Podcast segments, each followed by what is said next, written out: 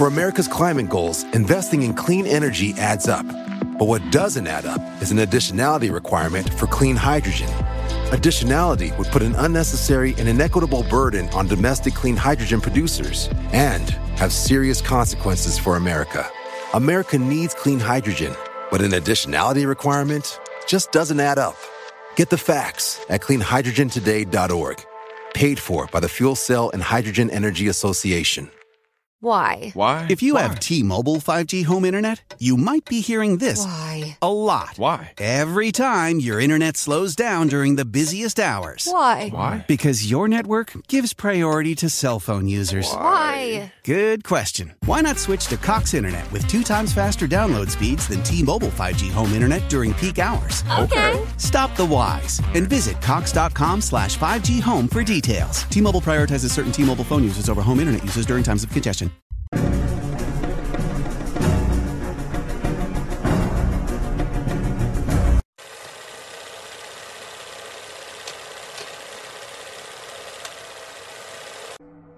Hola, ¿qué tal amigos? Sean bienvenidos a un capítulo más de Podcast Extra Anormal.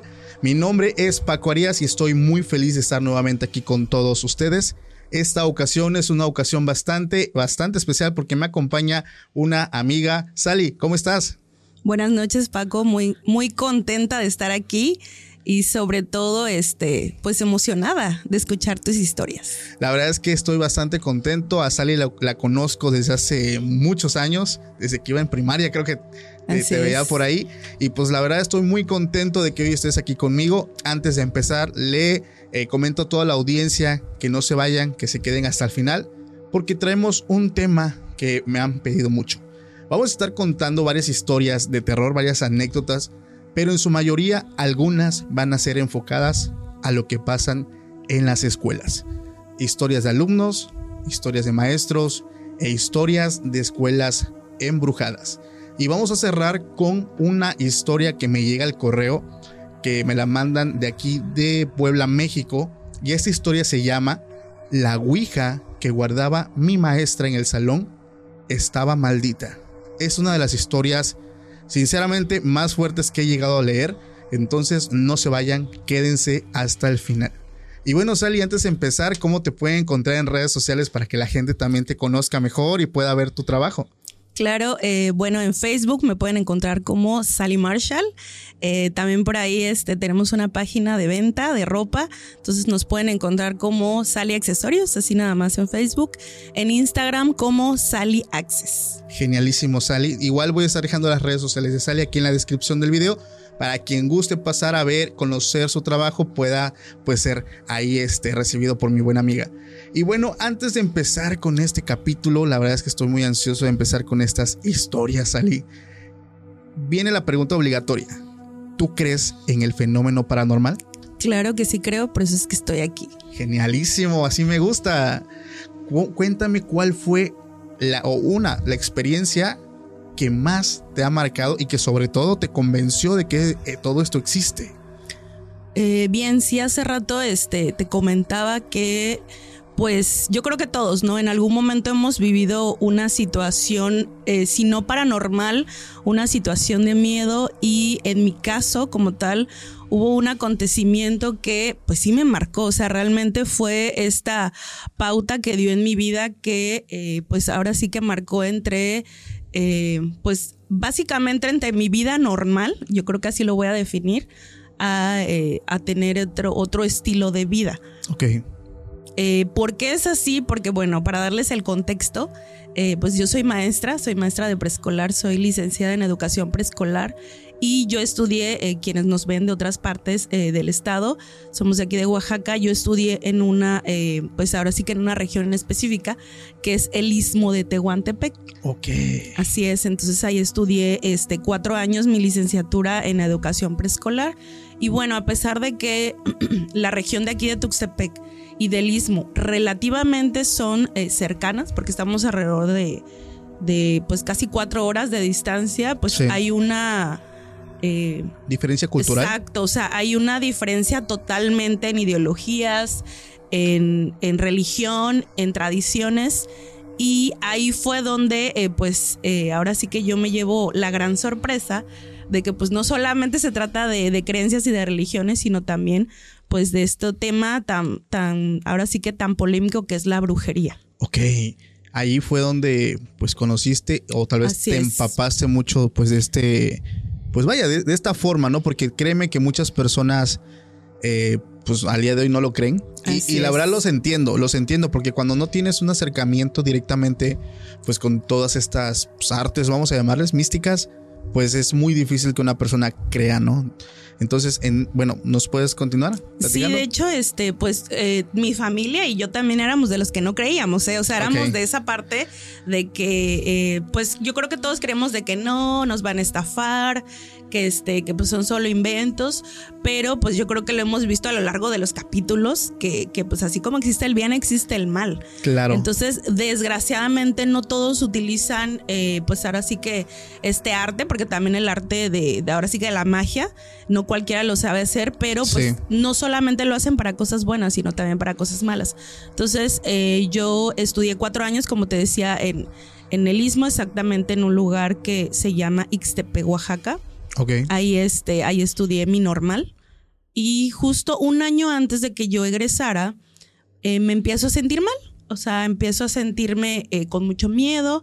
Yo para esto, eh, pues en mi casa la verdad siempre nos han enseñado a qué típico, ¿no? Tenle miedo a los vivos porque Sí. los muertos ya, ¿no? Entonces, este, mi papá sobre todo nos enseñó mucho de que pues no hay que tener miedo. Entonces yo me consideraba, ahora ya no, pero yo me consideraba una persona pues muy valiente, o sea que Sí. que para mí, pues lo que menos me iba a pasar era que, que alguien me hiciera algo, ¿no? Entonces eh, me empiezo a sentir mal, empiezo primero con miedo, después eh, empiezo a dejar de comer. O sea, sí, literal dejé de comer. Eh, primero era un día, bueno, pues dices tú, bueno, pues a lo mejor normal, ¿no? Sí. Dos, tres, cuatro, cuando ya llega una semana en el que pues no es normal, ¿no? O sea, Claro. yo creo que una persona normal al, al primer día pues ya se está muriendo de hambre y yo Sí. no. O sea, yo me la pasaba llorando, sin comer, sin dormir. Y eh, obviamente, ¿no? Pues eh, al ser hijos de familia, pues tus papás se preocupan. Claro. Eh, van mis papás por mí, pues empiezan ya estos chequeos médicos. Vamos desde el, el doctor general hasta el especialista y nada. No, pues que mándenlo con la, con la neuróloga, porque tenía yo muchos síntomas, como que era anemia, como que era este, pues ahora sí que una enfermedad como tal, ¿no? Sí. Pero cuando me hacían análisis de sangre, ya sabes, ¿no? Que de, de este, electrocardiogramas, bueno, de todo me hicieron Sí. y pues no salía nada, ¿no? Entonces ahí es como que, bueno, ¿qué está pasando? Porque eh, dicen que estás enferma, pero no lo estás, ¿no? Porque yo tenía los síntomas desde, por ejemplo, desde que tenía yo anemia, desde que tenía yo este, una situación cerebral, o sea, tenía yo todos los, eh, Síntomas. ahora sí que los síntomas, pero eh, pues no, no me curaba y entonces los médicos, pues ya saben, ¿no? Por ética, pues te quieren medicar, pero al no tener un parte médico, pues no, pues tampoco quieren decirte, bueno, tómate esto, ¿no? Entonces, en ese tiempo yo ya llevaba dos semanas sin comer. O Ah, sea, o sea, nada. nada, o sea, nada. A mí no me pasaba nada porque yo cuando intentaba comer lo vomitaba. Ok, ok. Entonces, eh, obviamente, pues ya sabes, ¿no? Eh, empieza a acercarse familia, vecinos, y empiezan a decirle a mi mamá sobre todo de que, eh, y ya checaste, ¿no? Que qué tal que le hicieron algo a tu hija. Un No el trabajito. típico, no el típico de que Sí. le habrán hecho brujería y mi mamá así como que no, ¿cómo crees?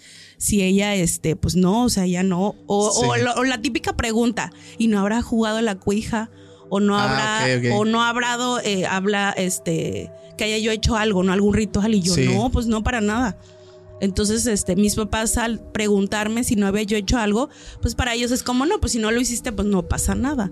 Entonces, eh, también incluso, este, familia con la que yo viví en el Istmo, pues se empieza a preocupar, me empiezan a llevar al psicólogo y el psicólogo eh, me, me daba mucha risa porque el psicólogo me decía de que estaba yo más sana que, que el mismo psicólogo, ¿no? Ok, ok. O sea, eh, eh, no le encontraban una explicación sí. pasa el tiempo y obviamente después de cierto tiempo yo bajo muchísimo de peso. Yo les estoy hablando que bajé alrededor de más de 20 kilos Wow. en menos de un mes porque eh, nada más podía yo consumir agua. Ok. Entonces, eh, yo en ese tiempo, pues obviamente, ¿no? Después de cierto tiempo, pues ya sabes, ¿no? Empiezan a, a pensar, pues, cosas ya como situaciones de salud más fuertes, ¿no? Que si a lo mejor era una cuestión, incluso llegaron a pensar hasta que si era un cáncer, ¿no? O algo Sí. así.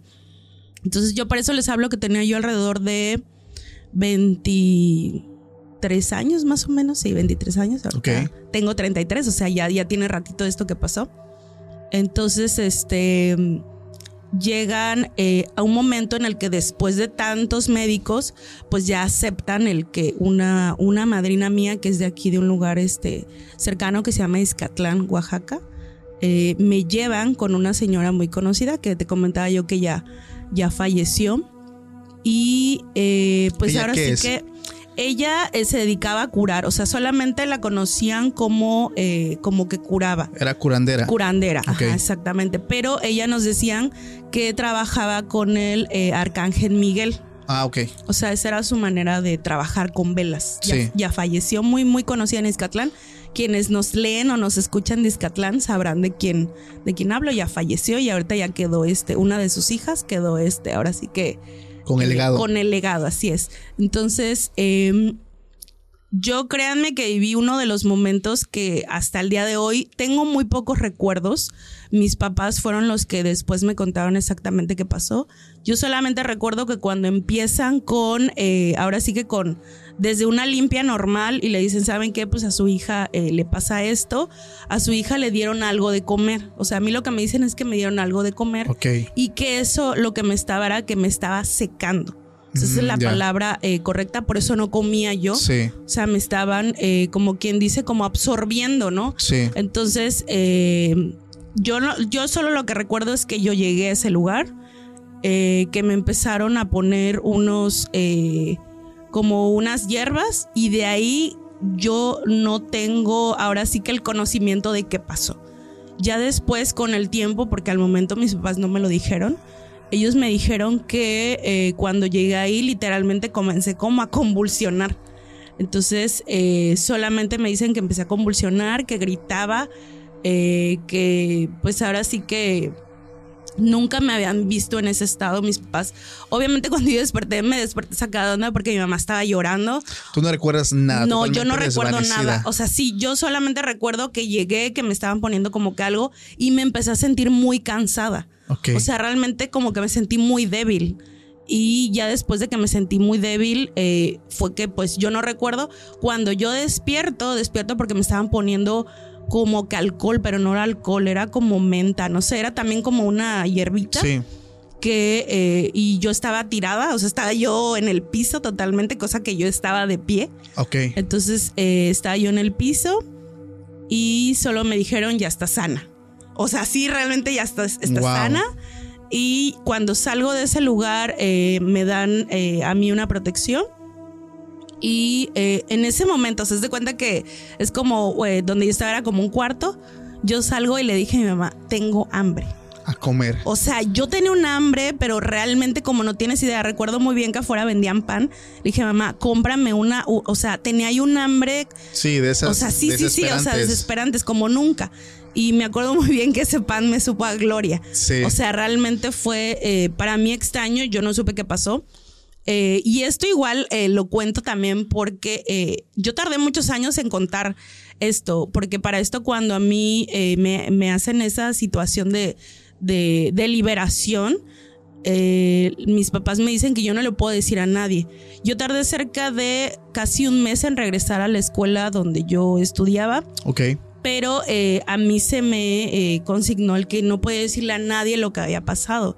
Incluso esto pocas personas que me conocen realmente muy contados lo saben, porque pues obviamente no te quedas como con ese miedo de decir y si lo cuento y a lo mejor eh, piensan mal de mí, no, ya sabes, Claro. ¿no? Que es siempre el típico de que pues muchas personas no creen o también el que y si a lo mejor esto lo ocupan para eh, en contra mía, no sé, o sea, como que por eso decía yo que fue como un antes y un después, porque obviamente, ¿no? Después de esa situación que viví, ya no confío, obviamente, ni, ni en personas muy cercanas a mí, ya no como y ese es ojo, no coman todo lo que les dan, porque ya obviamente eh, esa señora, la verdad, muy buena, pues obviamente no supimos quién fue. Eh, a mí exactamente lo que me hicieron es que me entregaron a esta, este, ahora sí que a esta ¿Deidad? deidad de esta santo, que es la, la Santa Muerte. Ok. Y a mí me entregaron porque querían que pues yo me muriera. O sea, esa era la, la situación que me, eh, esta, esta persona que me, este, que me hizo, Ah, que- ajá, exacto, que me hizo, eh, ahora sí que esa maldad, llamémoslo así, Sí. este, pues me tenía envidia. ¿A qué? ¿Quién sabe? Créeme que a veces pasa, la verdad, la casi todo el tiempo, que tú te preguntas, bueno, es que ¿qué me envidian? O sea, pero pues la verdad es que hay gente que todo el tiempo se va a sentir inferior, aunque realmente quieran aparentar lo contrario. Pero wow, está, está tremendo, este Sally. Una pregunta, ¿tú expulsaste algo? Eh, pues fíjate que cuando, porque te decía yo, ¿no? Al momento yo no supe nada y obviamente mis papás por esta situación eh, que yo viví, yo creo que por el miedo, tardaron en decirme qué fue lo que pasó, sino que obviamente, ¿no? Yo después dije, a ver, porque ahora ya tengo hambre, porque ya estoy comiendo, porque ya duermo, entonces ya fue que eh, mi mamá y mi papá se sentaron y me dijeron, mira, después de que... eh, te pusieron estas hierbas, tú empezaste a llorar, empezaste a gritar, empezaste a, a pedir perdón. O sea, me decían que yo pedía perdón por eh, como que pues prácticamente hablaba yo por otra persona, o sea, como que se supone que esta persona que me curó y, y no te puedo decir que estaba yo poseída, porque pues no estaba yo poseída, Sí. porque obviamente hubiera sido distinto, sino Claro. que como que mm, mi cuerpo estaba expulsando esa mala eh, Sí, el, el trabajo el en sí. ritual, yo creo, ¿no? Porque eh, me decía mi mamá que yo decía perdón, pero perdón no, eh, no de mí, o sea, como que yo decía perdón por estar aquí.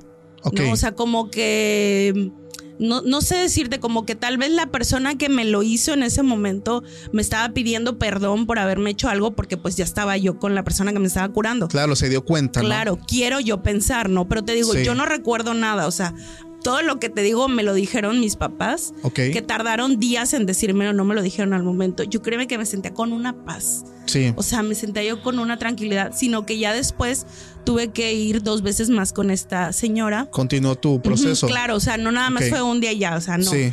Eh, ya cuando volví a ir, ahí sí estuve lúcida todo el tiempo. Ok. Este, y fue que ahí nada más era así como que con velitas, o sea, me. Algo más tranquilo, me- sí, ¿no? claro, más tranquilo. Y fue que ahí yo pregunté y le dije qué era lo que, lo que me había pasado. Y fue donde ahí me dijo, mira, hija, este, pues yo no sé, me dijo, pero pues te topaste con personas que no son.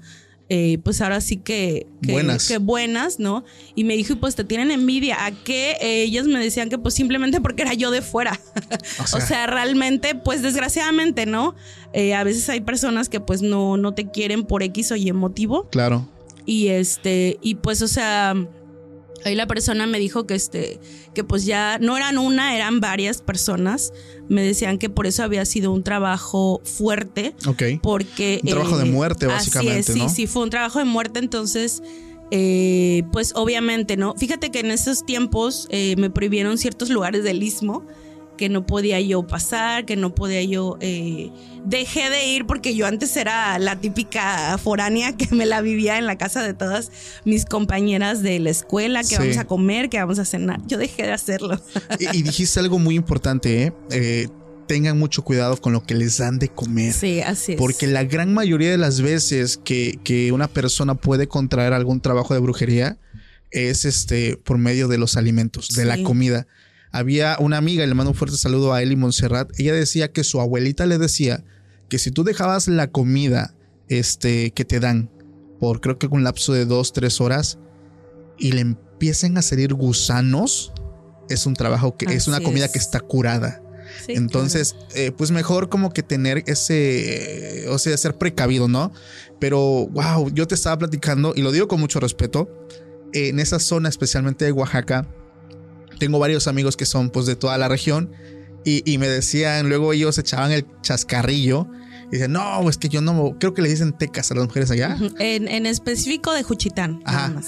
Ok, no, es que no, yo con una de allá, no, porque son muy cabronas y, y yo no sabía qué onda, ¿no? Y me dicen, no, es que allá, pues las mujeres traen a los hombres y, y- y yo no entendía, o sea, y le digo, ¿cómo? O sea, no, es que allá les dan el agua de calzón, el agua de toloache, eh, hay algunas mujeres y, te lo conté a ti antes, que cuando el, marido o la pareja está dormido, le bajan su ropita interior, le miden el miembro, eh, esa tirita que, que con lo que tienen la medida, no sé si lo amarran con listón, lo entierran y pues con eso pues básicamente representa que no van a tener ninguna erección que no sea con, con ella.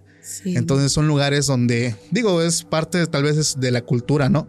De cómo se va manejando, porque yo creo que aquí donde estamos, o sea, sí se ve, pero en un menor rango. Sí, o sea, no se ve tan, tan fuerte. Sí, fíjate que yo a raíz de que viví esa situación, por, como todo, ¿no? O sea, así como hay gente buena, también hay gente mala. Entonces, obviamente yo, como te decía, no llegué a decirles de, oigan, me pasó esto. Pero, eh, pues fui como que indagando, ¿no? ¿Qué está pasando aquí? Este, qué es, qué es, de qué se trata esto. Y fue que, como dices, me empecé a dar cuenta de que no todos, porque obviamente igual les mando saludos a, todos mis amigos de, de Oaxaca, y, hasta la fecha considero mi familia, muchas personas de ahí, pero pues obviamente no, eh, como te decía, está Ixtepec, está Espinales, Ixtaltepec, está Juchitán, está Tehuantepec.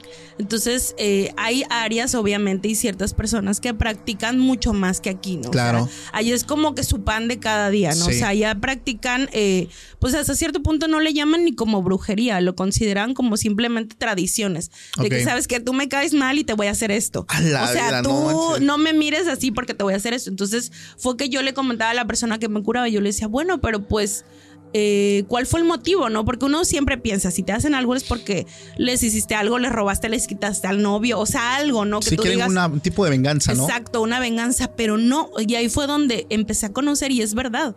O sea, ya realmente no necesitan un motivo, simplemente eh, como tienen ahora sí que estas habilidades, porque creo yo que son también habilidades dones. Sí. Eh, pues los utilizan cotidianamente, ¿no? Y obviamente me comentaban que no todas las personas son tan fáciles de, eh, pues ahora sí que de que le afecten tanto. En mi caso, pues eh, me decía, ¿no? Como yo no usaba ningún tipo de protección, yo no creía, porque esa es la realidad. Sí. Yo no creía, entonces eso me dijo que me, no a todas las personas les afecta de la misma manera. O sea, a mí me llegaron a decir que si yo no hubiera ido, pues ya y estuviera yo muerta, ¿no? Estuvieras del otro lado. Y a lo mejor otras personas no les hubiera afectado.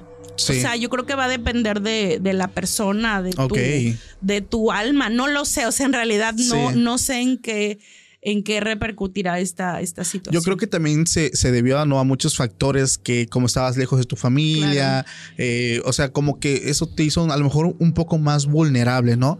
Pero sí, la recomendación en general pues es que tengan mucho cuidado, porque esto es algo que vengo hablando desde los más de 60 capítulos que llevamos del podcast con el tema de la brujería.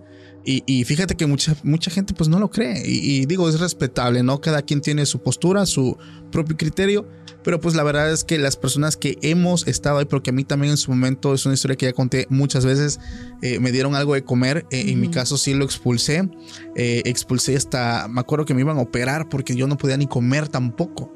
Entonces recuerdo que expulsé este, como una bola de carne con sangre. Pero pues afortunadamente me pasó lo mismo que tú. Después de eso, como estaba muy lastimada mi garganta, no pude comer, pero pude tomar agua porque yo no podía tomar agua tampoco. Entonces, pero al día siguiente yo empecé a comer. Pero son pequeñas cositas de la vida que, te marcan y como tú dices, no nos hacen ver la vida ya de forma diferente. Ya no es tan fácil que te pongan un plato, no sé, de tu comida favorita, alguien que no conoces y te diga, cómetelo. Sí, O sea, realmente ya, ya, ya tenemos un poco más de, de, cuidado. Pero no manches, Ali, yo no conocía, bueno, esa historia y te agradezco muchísimo que la hayas pues contado aquí también al público que nos escucha y le mando un fuerte saludo a toda la gente de eh, toda la región de Oaxaca. Todo lo que hablamos son historias, son vivencias también y pues lo decimos también con mucho respeto, claro que sí, que ustedes ya lo saben. Y pues bueno, salí. Pasando a, un, a una parte que, que también me gusta bastante, dijiste algo, eres maestra de preescolar. Así es.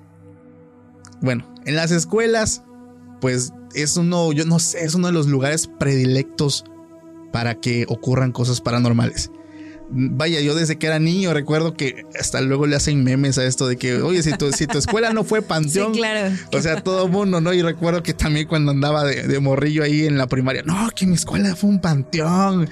Y no, que la niña y no sé qué cosa. La verdad es que es un tema muy fascinante. Y ahorita, a, a los años de hoy, pues entiendo por qué realmente en las escuelas pasan muchas cosas. ¿Tú no has tenido ninguna experiencia con algún niño del kinder que tú lo hayas, no sé, que te haya dicho algo que, que te haya sacado de onda, que lo hayas visto con un comportamiento muy extraño? O sea, un niño que no haya sido igual al resto. Sí, fíjate que el, ahorita que comentas de las escuelas, yo también tengo mi, mis ideas, yo tengo este 10 años de servicio frente, frente a grupo. Y fíjate que yo creo que en las escuelas lo que pasa es por tantas energías. Es que entran Esa es mi idea de que eh, obviamente los niños tienen cierta energía y al estar en este caso, bueno, el horario de preescolar es de 9 a 12, pero pues a veces que hacemos actividades este, en la tarde. Entonces yo creo que tanta energía se queda acumulada en los salones. Y créeme que sí he vivido muchísimas situaciones. Eh, te voy a poner un ejemplo de, de un niño en especial que eh, tuve hace, iniciaba yo eh, de maestra en una comunidad cerca de aquí de, de Tuxtepec, que no voy a decir, porque quienes me conocen pues sabrán que Jardines fue el primer jardín en el que trabajé por seis años, pero ese niño eh, primero empezaba con unas actitudes inquietas, un poco agresivas, pero pues era dentro de lo normal, ¿no? Sabemos que pues muchos niños en, en la etapa de preescolar pues son inquietos, son un tanto, este, pues traviesos, ¿no? Tremendo, lo normal. Hiperactivos. Exactamente, pero eh, en el salón donde yo estaba habían unas protecciones en las ventanas, obviamente por seguridad, ¿no? Entonces empezó este niño a treparse. O sea, de que estábamos en clase y se trepaba.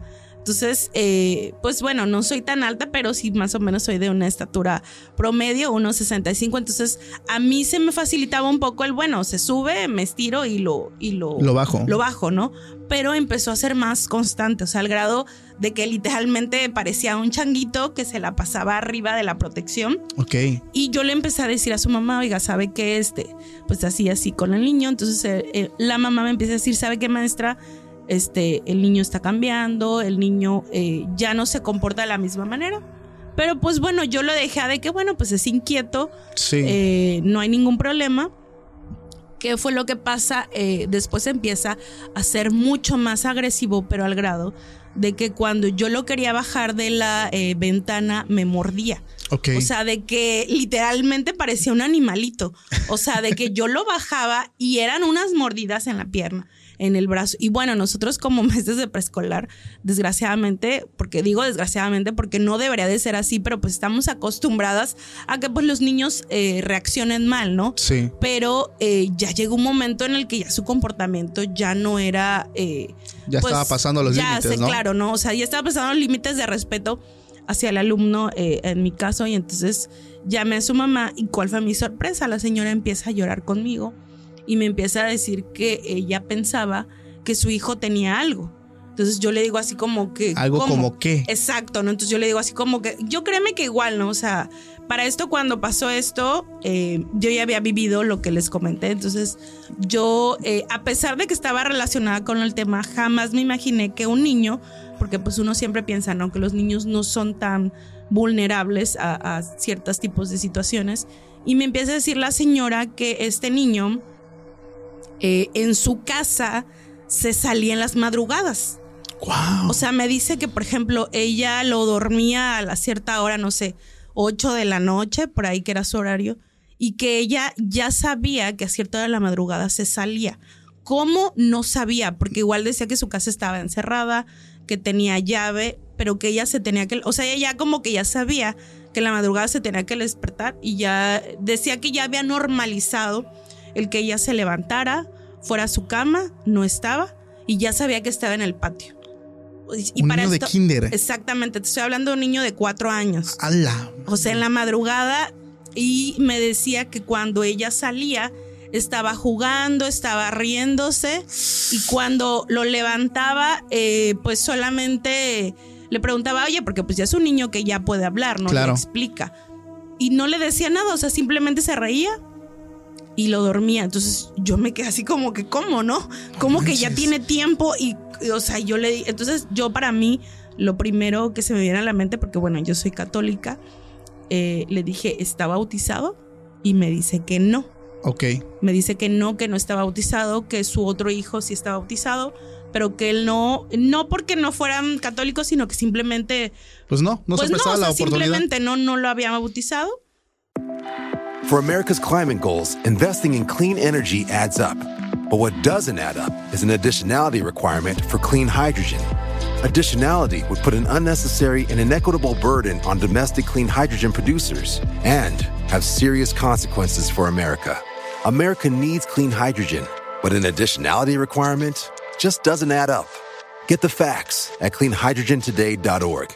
Paid for by the Fuel Cell and Hydrogen Energy Association. How powerful is Cox Internet?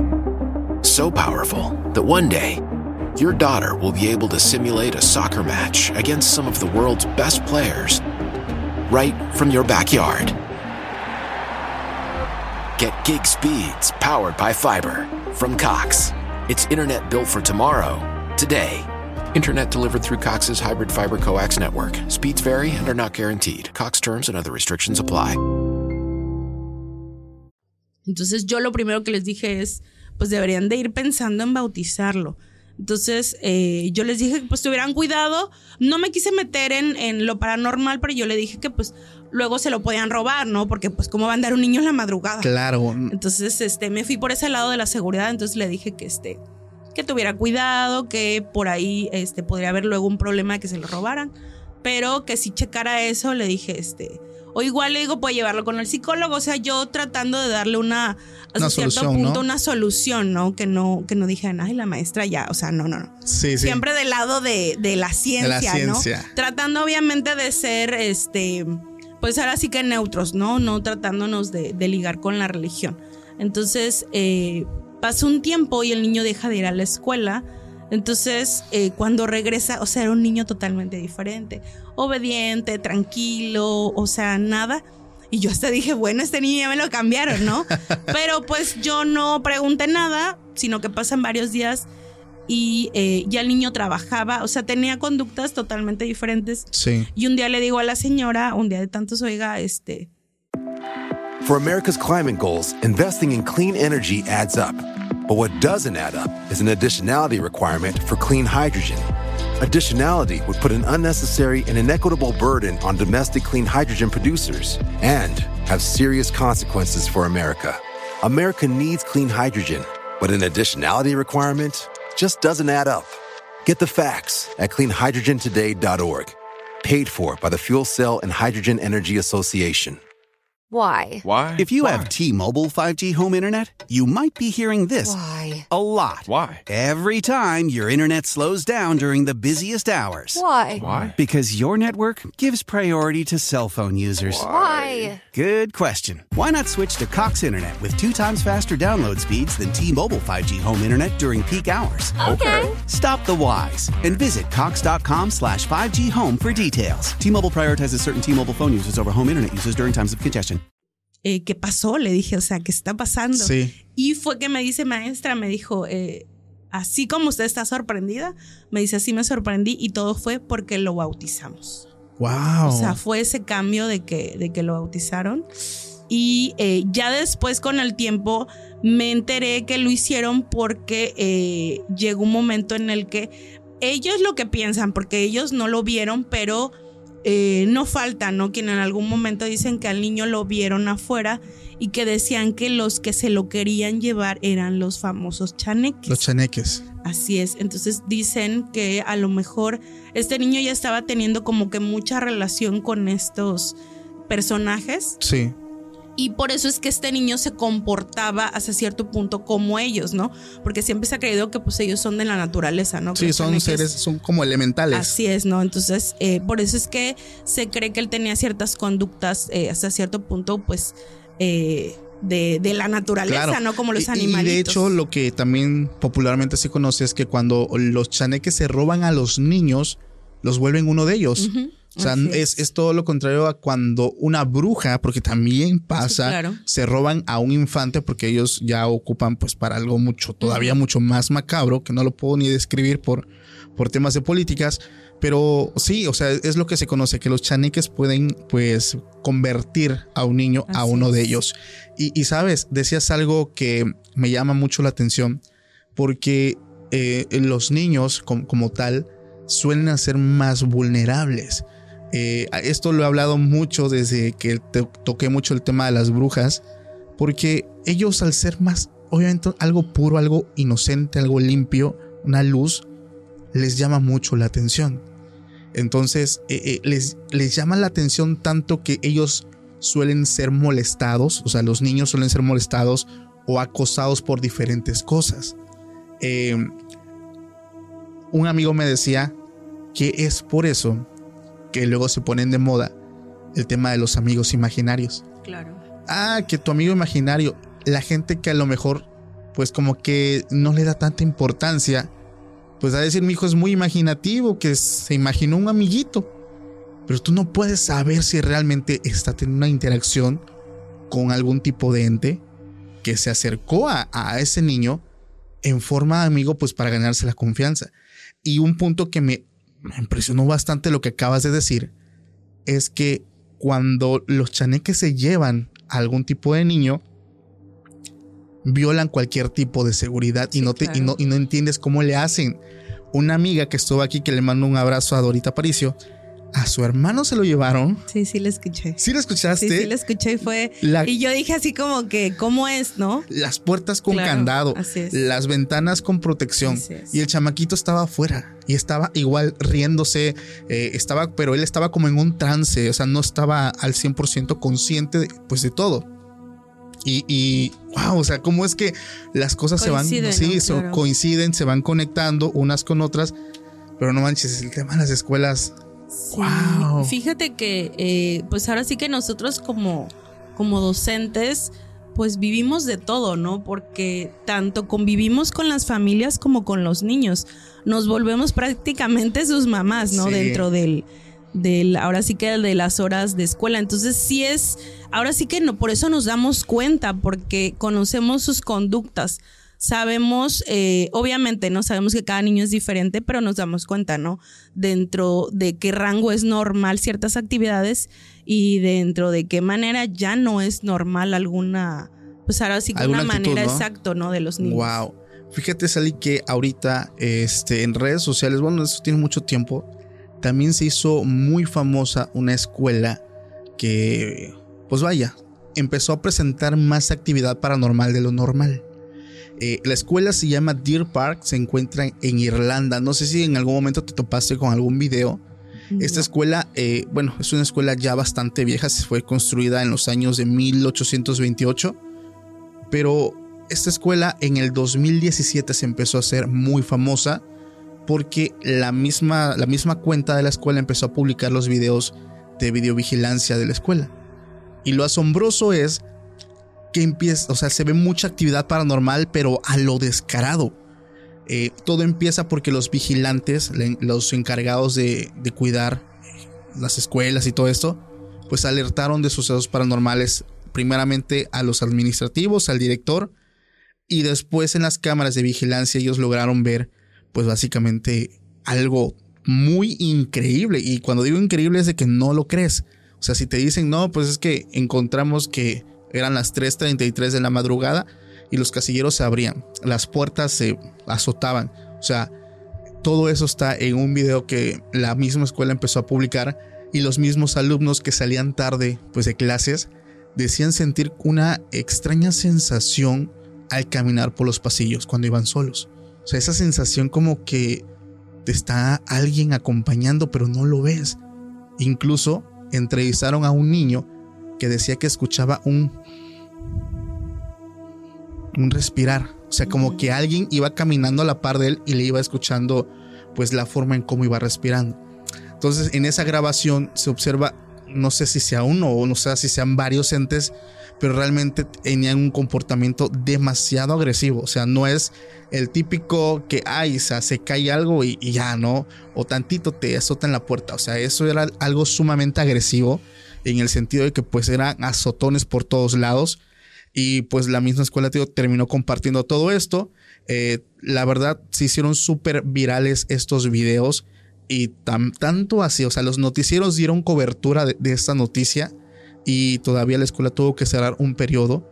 Pues no sé qué hicieron, si hicieron algún tipo de limpia o algún tipo de trabajo, pues como para calmar todo eso. A ti no te, no te ha tocado estar en un kinder, no sé, Sí. Ay, no manches. Se ríen este, unas compañeras de, de, trabajo de otros jardines porque me dicen, bueno, este, maestra Sally me dice, a ti te, a ti te siguen las cosas este, paranormales. Le digo, bueno, pues a lo mejor ha sido coincidencia, ¿no? Sí. Mira, justo en este jardín donde te digo que era este, este niño que pasó, comenzaron y fue justo después de lo que pasó con este niño, comenzaron a haber actividades. Yo hace rato te comentaba que el tema es un payaso. Ah, eso me interesa bastante. Así es, el tema es un payaso. Entonces, algunos, de hecho, de, de, de hecho, la historia por la que vine fue más como esa, porque eh, a muchas personas que les he contado la historia, porque esa historia sí le he contado, les llama mucho la atención de cómo es que se dio esta, este suceso, ¿no? Resulta que yo eh, tengo familia en Guadalajara, entonces en un viaje que voy con mis papás, llego a Tonalá, que deben de conocer en Guadalajara, se dedican a la venta de muchas cosas, de jarrones. Sí. Y encuentro un puesto en específico donde está lleno de títeres, pero lleno, o sea, de madera, como de este material de madera. Y a mí me llama la atención un payaso, o sea, yo digo, ah, pues lo quiero, obviamente, como toda maestra este, de preescolar, pues todo lo que quieres es para tu salón, ¿no? Para claro. tener mejores clases. Entonces a mí me llama la atención este payaso, este títere. ¿Era lo grande? compro. No, no, no, era chiquito, o sea, te estoy hablando de, no sé, 20, 30 centímetros, o sea, chiquito. Ok. Títere. Y este, eh, lo compro, en lo inmediato, eh, yo creo que como a las dos semanas, me lo llevo a mi jardín. Eh, para esto mi hermana me dice, ¿no? Cuando lo compré me dice, ay, me dice, este payaso como que me da miedo. Y yo así como que, ay, no. Le ¿Tienes fotos de él? Eh, fíjate que no, eso es algo que me llama mucho la atención porque yo jamás le tomé fotos. Ok, ok. O sea, por alguna extraña razón, no, no, no, porque igual cuando yo le voy a contar la historia me dice la foto. La foto, la y foto. yo, pues no, fíjate que no, o sea, no. este, y fíjate que bueno, ya lo iré contando, pero incluso hasta lo quise vender y nunca pude, ¿eh? Nunca pude venderlo. Entonces te digo, eh, lo compro, lo llevo a mi jardín, lo acomodo de una manera en la que había como una repisa en el jardín, entonces quedan como que sus piecitos colgando, Colgando, sentadito, sí. ¿no? Entonces lo empiezo a utilizar y los niños les encantó, o sea, el- le pusimos el payaso Plim Plim por una canción y bueno, ellos lo adoraban. Pero eh, todo empieza a suscitarse con unas compañeras de trabajo que cada que entraban a mi salón me decían, oye, ese payaso me da miedo. Y yo les decía, ¿por qué? Y me decían, no sé, tiene algo, me dice que me da miedo. Y yo les comento de que igual mi hermana me dijo, pero pues ya, ¿no? Entonces un día ellas eh, nos quedamos saliendo del trabajo y me dicen, este, oye, te ayudamos a acomodar, habían como unos materiales, yo sí. Pero eh, yo les digo, oigan, espérenme porque voy a ir a la dirección por unas cosas. Y ellas me dicen, no, en lo que tú te vas, avanzamos. Y yo así como que no quería, pero dije, ay, bueno, ya, ayúdenme, ¿no? Entonces, ¿cuál fue mi sorpresa cuando yo voy a la dirección? Te digo que como que será de distancia, como dos metros, no estaba muy lejos la dirección del salón. Sí. Oigo ruidos, pero así ruidos como de que tiras algo. Ok. Pero pues yo dije, ay, pues están ahí, ¿no? Mis compañeras. Cuando regreso, veo que vienen literalmente corriendo mis dos compañeras. Y me dicen, Sally, te dije que ese payaso me daba miedo. Y yo agarro y les digo, ¿cómo? ¿Por qué? Me dice, no, es que eh, en lo que tú te fuiste, me dice, estábamos acomodando unas cosas y estaban de espaldas. Y justo donde yo tenía este payasito, estaba llena como de, ¿qué te gusta? Como de unas 300 o 400 hojas blancas, pero son muy pesadas. Sí. Entonces, en una repisa. Entonces, tú sabes que cuando algo está pesado y se cae, pues cae como que al mismo, ¿no? O sea, por su peso, digamos que le gana y van a caer ahora sí que abajo o ahí mismo, ¿no? O sea, una distancia no tan lejana. Entonces ellos me dicen que cuando están de espaldas oyen el mismo ruido que yo oí y era que todas, todas las hojas se cayeron, pero estaban tiradas, o sea, porque yo llegué y lo vi, lejísimos. O sea, se cuenta que, por ejemplo, no sé, están aquí donde estamos nosotros y caen de aquel lado. O sea, como si algo literal los hubiera aventado. Entonces, ellas me dijeron, es el payaso. Y yo agarré y les dije, o sea, no. Y para eso solo, o sea, para eso es otra que- cosa que llamó la atención. Solo se caían las hojas y el payaso estaba intacto. Cuando por lógica o por sentido común, si algo se cae, pues se cae todo, ¿no? Claro. Pero pues yo la verdad no le di importancia. Yo dije, ay, yo todavía les dije de relajo, ya vieron, por no hacerme caso. Sí. Yo agarro, levanto las cosas, nos vamos. Y ya cuando eh, pasa el tiempo, que será como dos semanas por ahí, y empiezan a haber comentarios, porque para esto ahí éramos casi seis, siete maestras. Entonces, eh, una maestra, eh, hacíamos reuniones de, de docentes, las llamadas juntas de consejo, y me dicen, oigan, hay un niño, pero ese niño era muy travieso del salón de una maestra y me dice que me está diciendo de un payaso. Y yo como, sí, dice, es que se está quejando. Pero ya, o sea, no entramos en detalles, pasa. Pero que decía que el payaso lo estaba molestando. En ese momento no, no, No supimos nada. Ajá. O sea, como que lo vimos de X, ¿no? O sea, como Sí. que no prestamos atención. Pasa la siguiente semana y otra maestra nos dice, oigan, hay otro niño que se está quejando de un payaso. Pero hasta ahí igual no dimos importancia. ¿Cuál fue cuando viene eh, uno de mis alumnos que era muy, muy, este, ahora sí que muy inquieto, pero no era así como que mentiroso ni que dijera nada. Sí. Y viene un día del baño, para eso todo o- ocurría en el baño. Entonces eh, llega un día este niño, Iker, Ok. el famoso nombre de Iker, y me dice maestra, este, pero llega llorando. Y yo dije así como que él no llora con facilidad, ¿no? No Claro. es como que sea común que llore. Me dice, es que no quiero ir al baño, acompáñame. Y yo le dije, ¿por qué? Pero en lo que yo le dije, ¿por qué? Pues yo lo voy acompañando. Me dice, es que hay un payaso que no me deja entrar al baño. Y yo, ¿cómo que hay un Wow. payaso? Me dice, sí, es que este payaso me está molestando y no me deja pasar. Entonces yo llego y le digo, a ver, ¿cómo que no sé qué? No, ya sabes, ¿no? En, en voz de maestra fuerte. Y ya yo estoy ahí con él, acompañándolo al baño. Le digo, oye, ¿dónde no? Pues, ¿qué tal?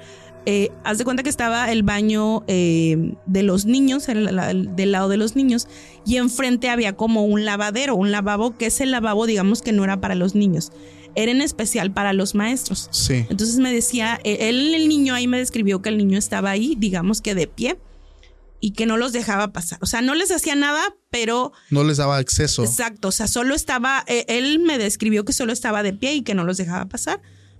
Pero pues ya, ¿no? Entonces, no les quise decir a nadie porque dije, bueno, pues puede ser una casualidad. Sino que al otro día llegan dos niñas llorando Wow. y me dicen, o sea, y ahí es como que digo, ¿qué está pasando, no? Sí, o sea, ya es mucho. Claro, no. Y me dicen, maestra, es que no queremos ir al baño porque hay un payaso. Y yo, ¿cómo que hay un payaso? Y me lo vuelvo a describir igual que el niño del otro día. Es que está parado al lado de un lavadero y no nos deja pasar. O sea, igual. Entonces yo dije, seguro este niño le dijo, ¿no? O sea, Sí. enseguida te llega a la mente. Y agarré y les dije, fulano, ¿no? Al, al niño, ¿por qué le dijiste? No, yo no le dije nada. Y otro niño que no, que no estaba y le dicen, ya ven, sigue el payaso. Entonces yo voy, igual las acompaño, no veo nada, o sea, yo no vi absolutamente nada. Y las niñas decían que se vio una maestra, nadie, nadie lo veía, o sea, que era una cuestión, digamos, que, Que, que solo los niños. ellos. Entonces yo ese día, la verdad, sí ya me preocupé. Entonces, eh, mando a hacer una reunión con, con solo las maestras. ¿Y cuál fue mi sorpresa? Cuando empezamos a hablar, resulta que eran muchos niños. O sea, resulta que varias maestras ya les había pasado lo mismo que a mí Tenían esa misma queja. pero nadie había prestado la atención. Entonces, eh, en ese tiempo estaba un conserje que es este, ahora sí que todos nos llevamos y nos dice, no, pues es que a mí también me han dicho. Entonces dijimos, bueno, ¿qué está pasando? ¿No? Entonces, una de mis compañeras dice, ya ves, es tu payaso. Pero para esto, yo no me había percatado que mi payaso no estaba en el salón. Ah, o sea, no estaba en la repisa. Exacto, ya no estaba, pero te vuelvo a repetir, yo no, pues desgraciadamente a veces eh, quien sea maestra o maestro sabe que a veces hay mucho material, ¿no? No era como que el único muñeco, tenía yo peluches, o sea, y a veces pues como los niños los agarran, Sí, pues. no prestas atención, ¿no? Entonces una de mis compañeras, que la verdad era como que más miedosilla, eh, me dice, ya ves, es tu payaso que está molestando. Entonces yo les dije, o sea, no, les digo si mi payaso está allá. Entonces otra de mis compañeras me dice, yo no lo he visto. Y les digo, ah, pues lo voy a buscar. ¿Cuál fue mi sorpresa? Que llegó al salón y no está. Lo empiezo a buscar y eh, los niños y el payaso y el... No, que no está, que no está. Entonces eh, hago una reunión de padres de familia eh, yo me fui más por el lado del respeto a los juguetes, ¿no? Porque yo dije, seguro alguien se lo llevó, ¿no? Sí. O sea, yo dije, alguien se lo llevó, dije, me lo están escondiendo. Y los papás, no, que, que no, que no esté en su casa. Entonces yo me fui por el lado de que no, que los valores, que hay que cuidar lo que tenemos en el salón. Bueno, ya sabes, ¿no? Entonces yo no digo nada a mis compañeros de trabajo. Este, y yo digo, o sea, qué raro que no esté el payaso. Pasa. Eh, después hay una actividad en la escuela y se necesita pintar la escuela. Entonces, eh, pues ustedes saben, ¿no? Que pues por falta de recursos siempre son los padres de familia los que tienen muchas veces que, que hacer la actividad. Que, hacer la actividad. Entonces, eh, mandan a llamar al comité de padres de familia a que limpie, eh, a que pinte, perdón. Y justo nosotros no supimos que ellos se dividieron, o sea que unos pintaban, digamos que un día y otros otro. Entonces pasa igual como que será como unos eh, yo creo que como cuatro días después del, último suceso, ¿qué pasa con los niños? Digamos que dejamos de tener quejas, dijimos, bueno, pues ya pasó. Eh, van a limpiar, eh, limpian, pintan. ¿Y cuál fue, te digo, nuestra sorpresa? Que un día llega una madre de familia a la hora de la salida, que igual estábamos, justo yo estaba con la directora en ese momento. Y la directora, como que ya le había contado la experiencia la directora y la directora me manda a llamar. Me dice, maestra, dice, venga a escuchar esto. Y la señora estaba como que apenada, como que no quería contar y le digo así como, ¿qué pasa? Y me dice, y ahí me dice la señora, no, maestra, dice, es que me da pena, es que pasé una situación ayer en la tarde. Nos dijo que le pasó esa situación. Eran como las 4 de la tarde que ella estaba pintando los baños, ojo, los baños del jardín, sola y yo le dije así como que, ¿y luego? Y ya me dijo que ella estaba pintando. Eh, ahora entiendo que era justo del lado donde los niños me decían que veían al payaso. Por los lavabos. El lavabo. Era un lavabo, exactamente, era un lavabo. Entonces nos dicen que la señora me dice que al estar pintando, ella se agacha porque tenía al lado, digamos que la latita de pintura con la brocha y cuando se agacha, ella siente que está alguien atrás de ella pero ella dice que empezó a sentir como calosfríos, como, como miedo, pero ella no presta atención, sino que no sé cómo eh, ella nos dice que estaba tan nerviosa, como que ya sentía miedo, sí. pero ella nos dijo que ese es miedo de que no quiere voltear. O sea, como que siente que hay alguien detrás hay una de ella. Exacto.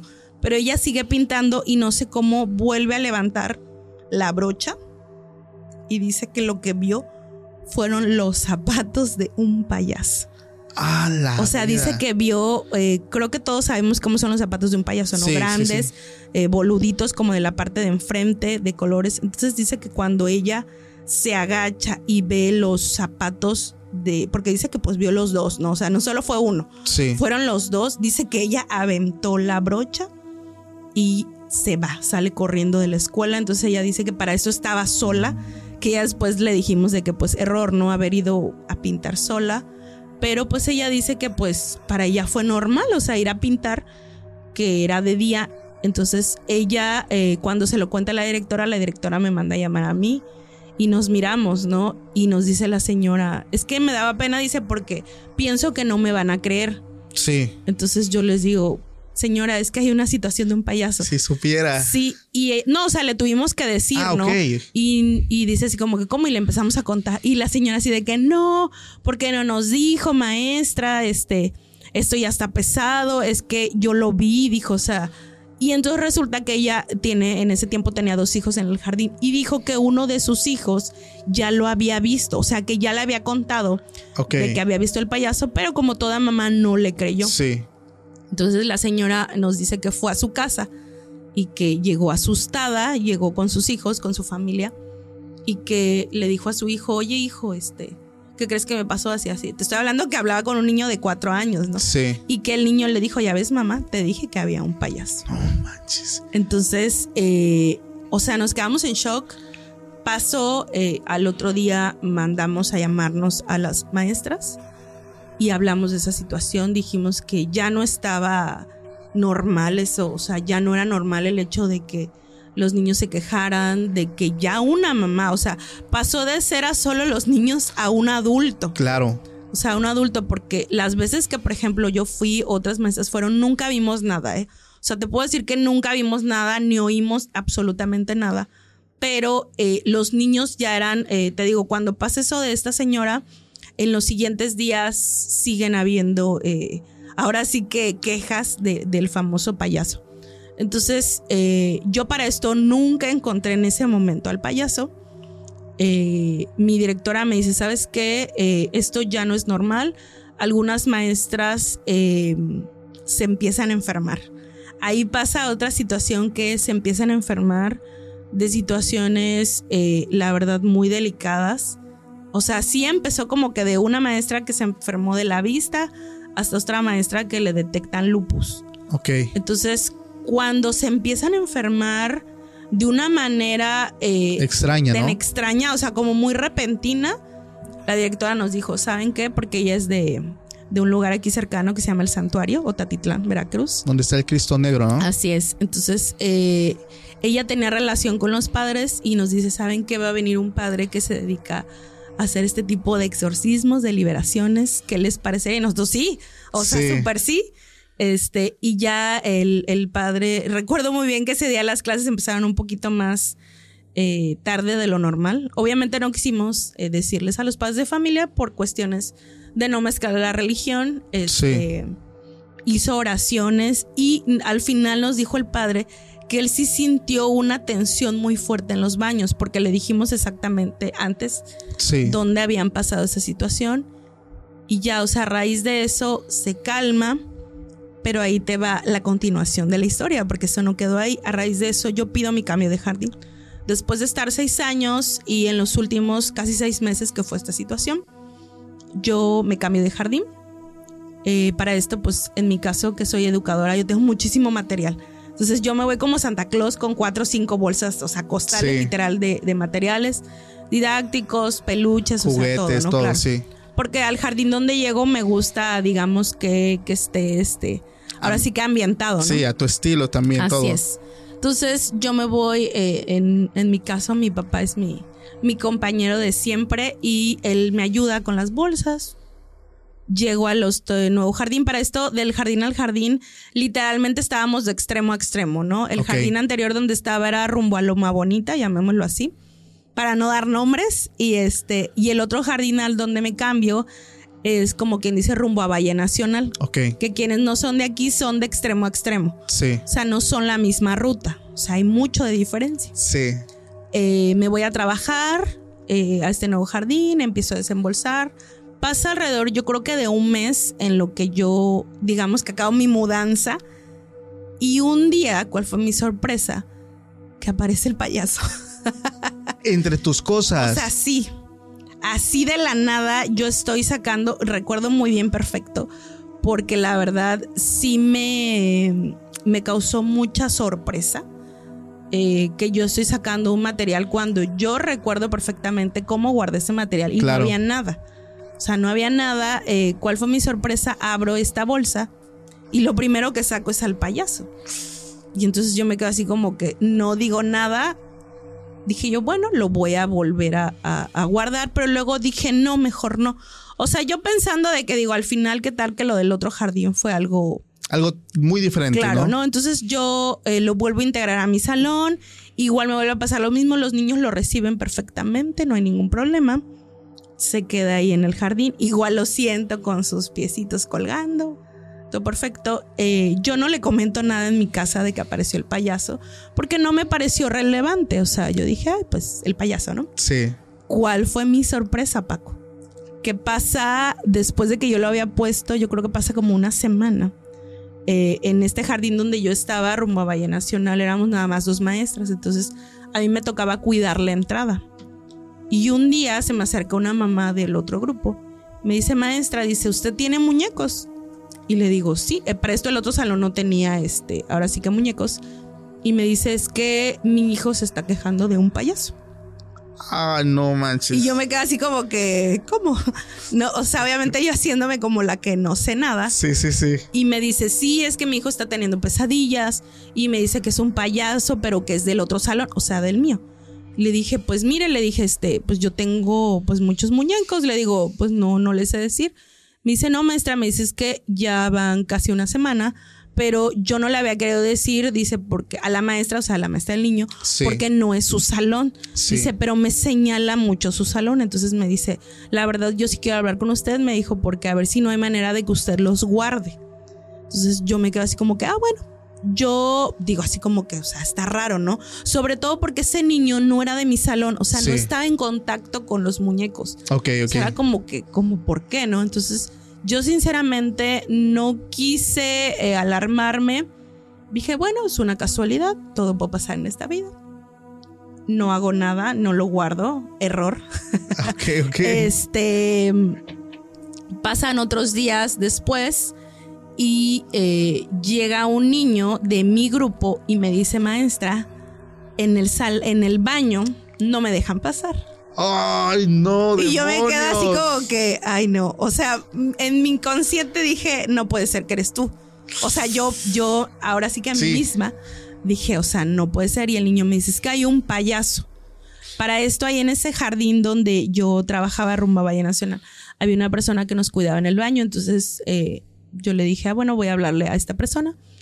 Eh, una señora también, y me dice, maestra, me dice, es que me están enfocando hacia una bodeguita. Para esto, ese, ese baño no había lavabos ahí, pero había como una bodeguita muy chiquitita que ahí, la verdad, no sé ni por qué le hicieron de ese tamaño, pero ahí estaba. Sí. Y decían que los niños señalaban que ahí estaba un payaso. ¿Y tu payaso no estaba en la repisa? No, espérate, para esto el payaso ahí estaba, ¿no? Entonces yo enseguida lo que hice fue voltear y vi al, al payaso, entonces dije, ¿qué está pasando? Pasan eh, dos días después y se acerca, igual yo estaba en la entrada, otra mamá del otro grupo, pero ya molesta, porque obviamente no. En cada comunidad, pues cada padre de familia es diferente, no todos son iguales. ¿no? Sí. Entonces, eh, ya muy molesta, se me acerca conmigo y me dice, ¿sabe qué maestra? Eh, no eran los mismos que, que me lo habían dicho. Me dice, ¿saben qué maestra? Voy a sacar a mi hijo porque mi hijo me dice que lo molestan mucho en el otro salón. Yo enseguida pienso, pues es un niño, ¿no? Y yo le digo, ¿pero quién? Me dice, maestra, es que es uno de sus muñecos. O sea, me dice, pero para esto este niño vivía muy cerca del jardín.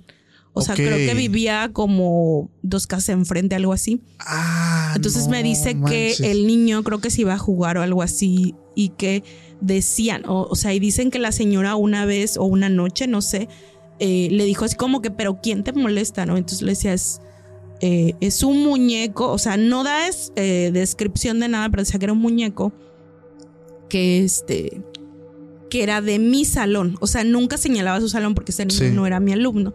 Y entonces la señora me molesta, me dice, ¿sabe qué maestra? O quema usted, así literal, ¿eh? me dijo, o quema usted sus muñecos, me dijo, o yo saco a mi hijo del jardín. Entonces yo me quedé pues sorprendida, entonces le dije, no se preocupe, yo lo voy a arreglar. Entonces esa vez recuerdo muy bien que pues la verdad me sentí mal porque recuerdo muy bien que mi directora me llamó la atención y me dice, oye, ¿sabes qué? O te deshaces de esos muñecos, me dijo, no sé qué está pasando, pero eh, yo ya me cansé de recibir quejas, ¿no? Entonces yo le decía así como que, pues yo también me molesté porque le dije, a ver maestra, le digo, pues es que esos niños no vienen a mi salón, ¿no? O sea, Sí. era como algo muy irreal hasta cierto punto de decir, ¿cómo te pueden traer una queja si no están en mi salón? Sí. Entonces, eh, yo recuerdo muy bien que llego a mi casa y le digo, mamá, mamá, no te había querido decir, papá, pero saben que el payaso apareció. Y así como que, pero ¿cómo, no? Sí, sí, sí. O sea, y más mi papá, que él me ayudó a embolsar, me dijo, mi papá, o sea, no, yo nunca levanté. Nunca lo vi, ¿no? Y yo le dije, ¿sabes qué? Volvió a pasar. Y fue co- lo que te comentaba, lo quiero vender. eh, encuentro en Mercado Libre que decía de aquí de Tuxtepec, este, alguien vende un títere y yo dije, es mi momento. Le dije, sí, este, lo vendo en 50 pesos. Solo si se porta mal, ponle el Salmo 91 y... Y yo le dije a mi mamá, ¿sabes qué? Ya, o sea, me voy a deshacer. ¿Cuál fue mi sorpresa? Recuerdo muy bien que sabes, me dijo mi mamá, ¿por qué lo trajiste? Porque pues obviamente lo metí en una bolsa, me lo traje a mi casa. Me bloquearon. No volví a saber de esa mujer porque era una mujer que me contactó. No supe qué pasó. No se concretó la venta. Nunca se concretó la venta. Subo en ese momento, por eso te digo, no sé por qué nunca le tomé una foto. Subo que vendo un muñeco en 30 pesos. O sea, ya después le dije mamá, lo quiero regalar. Porque a mí se me vino a la mente como que no sé por qué la película de Chucky. y dije, no, ¿qué tal que si lo, qué tal que si lo tiro en la basura vuelve? No sé. Entonces eh, yo lo quería regalar o vender. Para no hacerte larga la historia, eh, yo ese día le comenté a mi mamá la situación que tengo, entonces mi papá me dice, ¿sabes qué? Eh, levanta todo, me dijo, y quémalo, ¿no? O sea, como tal, me dijo, incluso si quieres allá en el jardín, quémalo. Mi mamá me dio agua bendita y me dijo, y ya dile que te deje de molestar. O sea, literal, este, recuerdo muy bien que me dijo, este, pues ya háblale con, con enojo y dile que te deje en paz, ¿no? sí. Recuerdo muy bien, Paco, que cuando yo llegué al jardín con mi agua bendita, no estaba el payaso. No te pases de lanza. O sea, no estaba. ¿No lo quemaste? No, no estaba. Entonces, lo que hice fue que eh, agarro una bolsa y empiezo, la verdad, a levantar todos los muñecos sabidos por haber. Para esto yo eché agua bendita a ese salón. Ahí vas a quemar todos los juguetes. Sí, sí, sí, claro. O sea, yo dije ya basta. O sea, ya, ya estaba yo enojada, ya estaba yo harta, porque al final, pues ya me estaba trayendo problemas eh, con los padres de familia. Sí, claro. O sea, ya no era una cuestión de, de, mi sentir o algo, sino ya era una cuestión, este. Pues laboral, ¿no? Laboral, ¿no? O sea, yo se estaba metiendo con mi vida, ahora sí, que ya de trabajo, entonces eh, quemó todos los demás muñecos y hasta el día de hoy Paco no lo encontré. Entonces, eh, haz de cuenta que yo me enojé, o sea, porque recuerdo muy bien que llegué muy temprano al jardín, llegué como a las 7 de la mañana, y la verdad empecé a mentar madres. O sea, empecé a decirle, ¿sabes qué? No sé dónde estás, pero ya, o sea, hasta aquí llegó, llegaste, ya me molestaste muchísimo, ta, ta, ta, ta, ta. Empecé a insultar, empecé a decir, gracias a Dios, no te sé decir qué sucedió eh, después de estar ahí casi, eso te digo, fue cuando inicié en ese jardín nuevo. Ahí estuve cuatro años, no tres años, estuve en ese jardín y me cambié a otro jardín, ya estoy en otro, en otro jardín, ya no estoy en ese jardín y hasta ahí quedó. O sea, te digo, eso fue, te digo, el primer año que yo llegué, los otros dos años más que estuvo, no volvió a aparecerse, no volvió a haber alguna actividad en el que algún niño se quejara, eh, o sea, nada. Obviamente te digo, me deshice de todos los muñecos. Que más de los otros Claro, sí, sí, sí. Los otros ni modo pagaron este la pena de, del payaso. No apareció. y fíjate, cuando me volví a salir, me cambié del jardín. Le dije a mis papás, ay, le dije, ¿qué voy a hacer? ¿Qué voy a hacer si ahorita que vuelva a hacer mi mudanza? Le digo, en el otro jardín, o sea, no sé qué hago, le digo a mi papá, o sea, no sé qué hago. Y fíjate que no, porque ya terminé de toda mi mudanza y hasta... Ah, hasta el sol de hoy, gracias a Dios, no volvió a aparecer. No manches, saliendo un pinche payaso maldito suelto.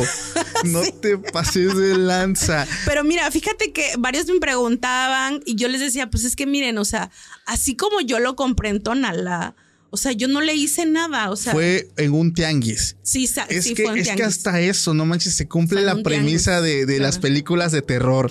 De Chucky, de este, el, monito eh, Jory Jep de los platillos. Todos esos muñecos malditos que, que de alguna forma pues tienen como que vida todos son comprados en, en lugares tipo bazares, tipo eh, tianguis, o sea, nada de empresas o algo. claro no manches, ese muñeco tenía algo, salió. O sea, bueno, de que tenía algo, sí, claro. Fíjate que yo no lo creía, pero conforme pasó el tiempo, o sea, sí lo comprobé. Fíjate que a mí nunca me dio miedo, ¿eh? O sea, eso fue algo que no sé si fue bueno. Les decía yo a las personas que les contaba la historia, o, o si eso me ayudó a que en realidad nunca me afectó, pero, o sea, realmente nunca. A mí nunca me provocó miedo, o sea. Sí, era como que eh, me causaba asombro de por qué no, o sea, porque cada que llegaba habían esas quejas, porque cada que llegaba habían esos problemas. Wow. Entonces, sí, esa es una historia que Mira que anda ocupando un adornito por acá, o sea. y este, y sí, o sea, justo varias personas me dijeron eso, me dijeron, a mí se me hace que ese payasito me dijo tenía algo. Algún trabajito, ¿no? Pues, quién sabe, o sea, te digo, o sea, yo lo compré en Tonalá. Y fíjate que hace unos meses volví a ir a, a Tonalá y busqué ese mismo lugar no, obviamente no pensaba comprar otro, pero yo sí quería como que hacerles el comentario, ¿no? Sí, oye, ¿qué onda con tu juguete, no? Claro, ¿no? O sea, o decirlos cómo los hacen o de dónde los adquieren. Y resulta que no lo encontré y preguntando, eh, porque yo les decía, no, pues es que hace tantos años, porque igual no, ya tenían muchos años que no iba. Y me dijeron que no, o sea, me dijeron que ese lugar sí ubicaban, porque te digo, vendían específicamente marionetas, títeres, eh, dicen que no duró mucho, o sea, que no tuvo mucho eh, auge en ventas y que esas personas dejaron de vender. Entonces, pues no supe qué pasó. No manches, Ali, me hubiera encantado ver una foto de esa cosa. Sí, pero fíjate que era un payasito, te lo voy a describir, era de cabellito rojo, de madera, su pantaloncito era rosa y su este, porque hasta eso, o sea, yo lo busqué, o sea, me gustó por los colores que tenía, que se me hacía, según yo, tierno, este, según yo, pero a muchos desde que lo veían me decían que no se veía nada tierno. Bueno, por ejemplo, te pongo en, con- en- en contraste la muñeca Anabel. La muñeca Anabel real, Sí, sí, eh, sí. pues de trapito, de esos pelitos rojitos. O sea, nadie pensaría que vive realmente una Claro. entidad, pues muy, muy peligrosa dentro de ese juguete. Este, no manches, Ali. Ay, no manches. Pensé que sí lo habías Sí. logrado quemar. No, fíjate que no, porque al final eh, eso me preguntaban mis papás. Me dijeron, pero ¿cómo es que se fue? Y yo les dije, pues es que no sé, o sea, así como desapareció en el primer jardín, desapareció. Y fíjate que yo sí iba con todas las intenciones de quemarlo, de, de echarle agua bendita, de exorcizarlo, no sé, o sea, algo iba a hacer. Yo sabes lo que incluso llegué a pensar, dije, bueno, si no, este, porque te digo, no quería yo tirarlo a la basura ni nada. Yo dije, pues voy a una iglesia y ahí lo dejo. o sea, sí, la verdad, ¿eh? Sí, sí, sí. Llegué a pensar así como que, pues, ¿qué hago? No piensa, piensa. Y yo dije, ah, pues voy y lo dejo en una iglesia. No manches, yo creo que yo lo hubiera quemado desde la primera escuela. O sea, donde. Pero te digo que desapareció. O sea, por eso en la primera escuela Ah, ya. no pude hacer nada. sí, o lo sea, volviste a ver hasta que Exacto, desempaquetaste en la segunda, todo. En, el, en la segunda escuela. Y te digo, o sea, como a mí personalmente nunca me produjo miedo. Sí. O sea, porque después me decía mi, mi hermana, oye, ¿y cuando lo agarras? Y yo, pues nada, o sea, para mí era un muñeco, o sea, para mí era Sí, un Un juguete. algo este que pues no tenía vida, ¿no? O sea, Sí, para claro. mí era algo X, o sea, nunca le di la importancia. Y justo eh, te decía yo que hasta la fecha me sigo protegiendo. Y justo me dicen eso, que tal vez a mí nunca me produjo nada porque como yo nunca le tuve miedo, Sí. o sea, para mí yo lo tomé como un juguete como tal, o sea, yo lo tomé como un, pues nada, o sea, es un Sí. muñeco, ¿no? Eso es lo que dicen que tal vez, y me comentaban de que quizás eh, a los niños por ser más inocentes, por ser más puros, tal vez por eso los molestaba, o sea, te digo, nunca les hizo nada, pero digamos que los asustaba. Claro. Pues es que la palabra correcta. eh, popularmente se les conoce que eh, este tipo de entidad pues aliment- se alimentan de- del miedo, ¿no? O sea, el miedo producido es. en niños, pues vaya, o sea, realmente le, le pudo haber dado un, un poder pues bastante considerable, pero me, me pongo a pensar, para que eso ocurriera, For America's climate goals, investing in clean energy adds up. But what doesn't add up is an additionality requirement for clean hydrogen. Additionality would put an unnecessary and inequitable burden on domestic clean hydrogen producers and have serious consequences for America. America needs clean hydrogen, but an additionality requirement just doesn't add up. Get the facts at cleanhydrogentoday.org. Paid for by the Fuel Cell and Hydrogen Energy Association. Why? Why? If you have T-Mobile 5G home internet, you might be hearing this Why? a lot. Why? Every time your internet slows down during the busiest hours. Why? Why? Because your network gives priority to cell phone users. Why? Good question. Why not switch to Cox Internet with two times faster download speeds than T-Mobile 5G home internet during peak hours? Okay. Stop the whys and visit cox.com slash 5G home for details. T-Mobile prioritizes certain T-Mobile phone users over home internet users during times of congestion. Algo tuvo que haber ocurrido en el momento en que se hizo ese, ese juguete. Sí, claro. Eh, como por ejemplo, cuando compras un elfo de estos duendecitos de la suerte, que te traen fortuna, que te ayudan con el amor y muchas cosas, vienen como con un instructivo para que tú le des vida, ¿no? Y como que te comprometen a, a que tú les estés dejando comida, que un cigarrito, que, bueno, este juguete tú no hiciste nada de eso. no, nada. Entonces, quiere decir que antes de eso tuvo que haber pasado por un tipo de, no sé, de, de proceso, el cual hizo que ese juguete pues tuviera como que, no sé, esa carga energética que, que pudo haber molestado a tantos niños. Pero mi pregunta es, ¿dónde estará? Este, una, eh, de hecho ni mi directora del otro jardín que, que estuve lo supo, porque yo fíjate que no quería darles la información, porque a veces pasa, ¿no? Que a veces cuando tú no sabes algo y les dices, como que a veces ya se quedan con eso y ya están como que con el miedo. Y mi intención jamás, obviamente, ha sido hacerles algo a nadie, Sí. ni crear pánico. Ni nada. Entonces yo dije, si no les digo, creo yo que eso va a ayudar a que pues no le tengan miedo ni nada. ¿no? Entonces, este, te digo, nunca supo, pero otras maestras de otros jardines se saben la, la historia y me decían eso, ¿no? Me dicen, este, ¿dónde estará, no? Me dicen, ¿Dónde ¿qué, estará? qué hará? Luego me dicen, ¿qué estará haciendo yo? Pues no sé. Déjale, pregunto. Este, o sea, así como que, pues no sé, ¿no? Porque luego eso me decían, ¿y qué tal que un día que se te aparece? Este? Y yo les digo, pues mira, si llegara a aparecer en mi casa o algo, les digo, igual no me daría miedo, o sea, simplemente a lo mejor haría lo que tú dices, ¿no? O sea, ya diría yo, esto, esto ya es personal, ¿no? Sí. Y hacer algo así como que no, pues ya, este, ahora sí, yo creo que la llevaría ahí a donde me, me siguen protegiendo y a ver, me dices quién es. Ah, le, le prendes fuego en corto, hombre. Pero No te digo, o sea, no, eso te digo, ya tiene que no sé nada de este, de este payaso meses. O sea, no crees que es tan lejano. ¿eh? Ah, ok, tiene. Es meses. No manches. Meses. Te está hablando que a lo mejor no seis meses. Me acordaste de, de una publicación de meme que, que ponen en Facebook donde dice: Vendo muñecas antiguas. A veces se mueven, pero pues hay con un Salmo 91 se calma. Así es. Así que, mira, no te preocupes. Ya, ya les prometo a todos que si llega a aparecer algo, o les mando la foto o algo por ahí. para No, me, me la compartes yo en chinga, la subo a, a las historias y también las puedes poner en tus historias. La gente que te quiera Claro. seguir en redes, igual recuérdanos cómo te pueden encontrar en redes. Claro, en Instagram me encuentran, eh, en mi personal es Sally Marshall, tanto Facebook como, eh, como Instagram. Y ya en mis páginas de venta como Sally Accesorios en Facebook y en Instagram como Sally Access. Genialísimo, Sally. Con esta parte llegamos a esta historia que, que me mandan, que quiero compartírsela a todos. Y quiero también conocer tu punto de vista, ya como una conocedora de lo paranormal.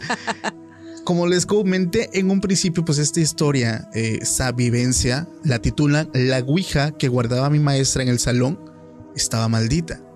Esta me lo mandó una persona de Tepanco, Puebla, México. Y me dice que esto pasó hace muchos años. Es una persona adulta y que esto pasó cuando él cursaba la secundaria. Él me dice que cuando, pues, en su escuela secundaria todo el tiempo, pues vaya, había esos rumores de pasillo, que pasaban cosas, que la niña, pero dice que había una historia muy sonada For America's climate goals, investing in clean energy adds up. But what doesn't add up is an additionality requirement for clean hydrogen. Additionality would put an unnecessary and inequitable burden on domestic clean hydrogen producers and have serious consequences for America. America needs clean hydrogen, but an additionality requirement just doesn't add up. Get the facts at cleanhydrogentoday.org. Paid for by the Fuel Cell and Hydrogen Energy Association. Que en su escuela había caído un alumno de primer grado a un pozo. Para esto su escuela tenía un pozo en la parte de atrás. Esa era una escuela muy rural. Entonces eh, había una historia muy antigua que un eh, alumno de primer grado cayó y que muchos maestros y alumnos lo veían caminando por los pasillos. Incluso como estaba a orilla de calle, la gente que pasaba de noche veía al alumno afuera caminando. Entonces dice, pues yo nunca le tomé gran relevancia, pero hasta que no viví algo, no empecé a entender todo esto. Él me dice que una vez él se quedó hasta tarde después de clases porque se peleó con otro compañero y le tocó hacer el aseo. Dice que como castigo, una vez que terminó él, le tocaba limpiar un salón que estaba hasta el final de la escuela. Entonces, pues él ya estaba todo molesto porque ya estaba solo, ya no había nadie en la escuela, ya todos habían ido y a él le faltaba limpiar pues todavía ese salón. Dice que ese salón lo ocupaban como bodega. Estaba lleno de pupitres, de libros, de anaqueles. Había libros, dice que tenían una antigüedad de casi 15 años atrás. Es abandonado. O sea, digamos. exactamente, algo lleno de polvo sucio y él estaba pues molesto. Pues ya, para eso él se pone pues a limpiar todo esto, ¿no? Y ya estaba a punto de terminar y había una caja en la parte de arriba. Y él recuerda que pues le iba a bajar, le iba a sacudir y ya era lo último que le quedaba. La baja y dice Paco, esa caja estaba muy pesada. Muy pesada, o sea, no era solo libros. Y al abrirla, encuentra un tablero y tenía una nota escrita a mano que decía favor de devolver a la mamá de Julián. Él dice que era una tabla de una ouija, pero pues él no sabía qué era eso. Pero pues le llamó la atención porque la vio muy bien tallada, la vio pues muy llamativa, con números, y pues nadie lo estaba mirando. Pues bueno, se le hizo fácil meterla a su mochila. Eso sí, estaba muy pesada. Él me dice que era un material que era cedro, eh, que pesaba mucho, pero que estaba muy bonita, muy bien tallada. Se la lleva a, a su casa, ¿no? Pues llegando a su casa, llega, la saca en su cuarto donde nadie lo está viendo y la guarda ahí abajito de su cama. Hasta el día siguiente, uno de, de sus amigos le dijo pues que era una tabla de una Ouija, que era un juego pues un poquito extraño. Y dice Paco, a partir de ahí era puro jugar pues esa tabla, ¿no? Me, me pasaba horas jugando esa tabla porque le podías preguntar lo que tú querías y pues te contestaba, o sea, eso se movía, nos movía las manos. El detalle empezó que por las noches él siempre soñaba, él decía que era un sueño, pero que él veía el cuarto donde él estaba, siempre veía un hombre que estaba ahí con él. O sea, era como un tipo de entidad y dice, yo la veía parada a mi lado, lo veía afuera de mi ventana, o sea, lo veía por todos lados del cuarto. Solamente una vez lo sentí, no lo vi, en mi cama a mi lado y sentía el, el peso. Y eso me empezó a preocupar mucho, porque yo nunca lo había visto. Entonces, pero pues él no sabía que todo esto pues era producido pues vaya por, por este juego, sino que le cuenta a sus papás y le muestra la tabla de la Ouija y sus papás le dieron una tunda de su vida, o sea, se lo madrearon Sí, cabrón. claro.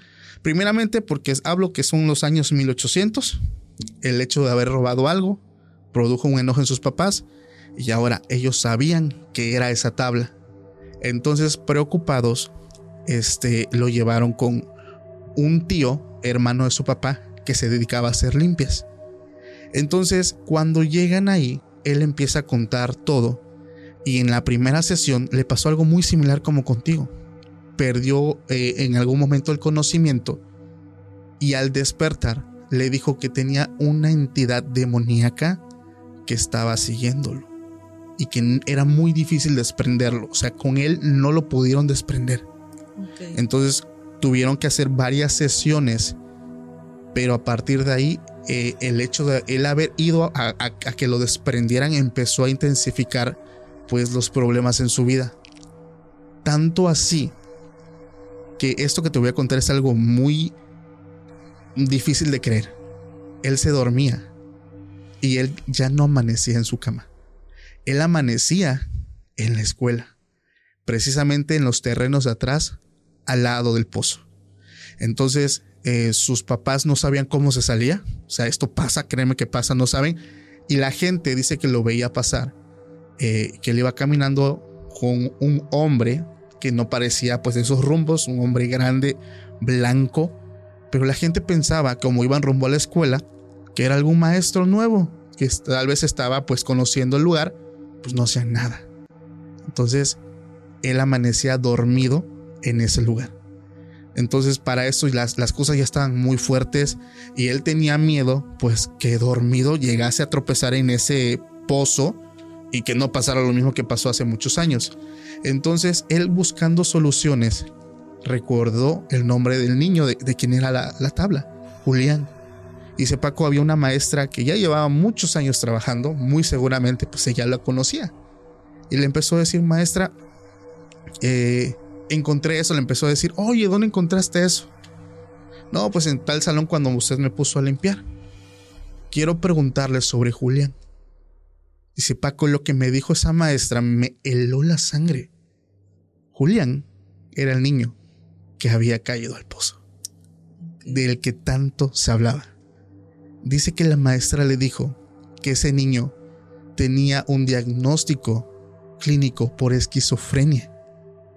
Ese niño decía que alguien lo seguía para todos lados, que veía a alguien que lo, estaba en su casa, que lo seguía en la escuela, lo mismo que estaba viviendo él. Y que ese niño cargaba siempre una tabla de Ouija que le encantaba jugar en todo momento en la escuela. Tanto así que tuvo, esa maestra se lo quitó Y dice, debía habérsela entregado a su mamá, pero pues no. Por alguna u otra razón la guardó y jamás se acordó. Entonces ahí se quedó esa tabla. Entonces cuando él le da todo este contexto al, al, a su tío, al hermano de su papá que le está haciendo las limpias, en una de las sesiones le piden que lleve la Ouija. La llevan y lo primero que se iba a hacer es quemarla. Entonces empiezan a trabajar en él em, este proceso de liberación también. Y mientras a él lo estaban rociando con aceites, con hierbas, otra persona empezó a quemar la Ouija. Dice Paco, yo recuerdo que cuando eso se empezó a quemar y se empezó a consumir, en el, en el humo se empezaron a formar caras muy horribles, caras demoníacas. Pero a partir de ese momento pude desprenderme eso de mi vida hasta que no se quemó. Entonces esa tabla tenía, no sé qué tenía, pero tenía algo muy fuerte, muy peligroso, que si yo no hubieran hecho algo mis padres o, yo, eventualmente yo iba a ser el segundo niño en morir en ese pozo. Entonces, igual me llega esta historia hace ya algunas semanas y no manches, o sea, yo no esperaba ese final. O sea, imagínate. Sí, o sea, sí está. Sí está fuerte, pero eh, no está tan desfasado de la realidad, ¿eh? Claro que no, y es que tiene muchísimo con lo que tú me estás contando. Cuando tú me estabas contando, yo dije, chanfle, o sea, tiene tanto que ver con lo que yo también voy a decir. Pero, ¿cómo es que pasan todas estas cosas en las escuelas? O sea, realmente, pues no sabes a lo mejor qué cosa practican tus los padres de algunos niños cuáles sean sus creencias, cuáles sean pues sus costumbres. O en la comunidad, porque a veces, eh, claro. eso decíamos, ¿no? A veces no puede ser ni un alumno ni un padre de familia, pero ustedes saben y yo creo que todos sabemos que las escuelas se prestan para eso. ¿Por qué? Porque pues no tenemos los medios para tener un velador, ¿no? Entonces, claro. si hay o no hay, en algunas escuelas sí hay veladores, pero pues tampoco están como que tan al pendiente, ¿no? Entonces a veces pues muchas personas lo utilizan para, pues para algo, ¿no? O sea, para guardar, para esconder, no lo sé.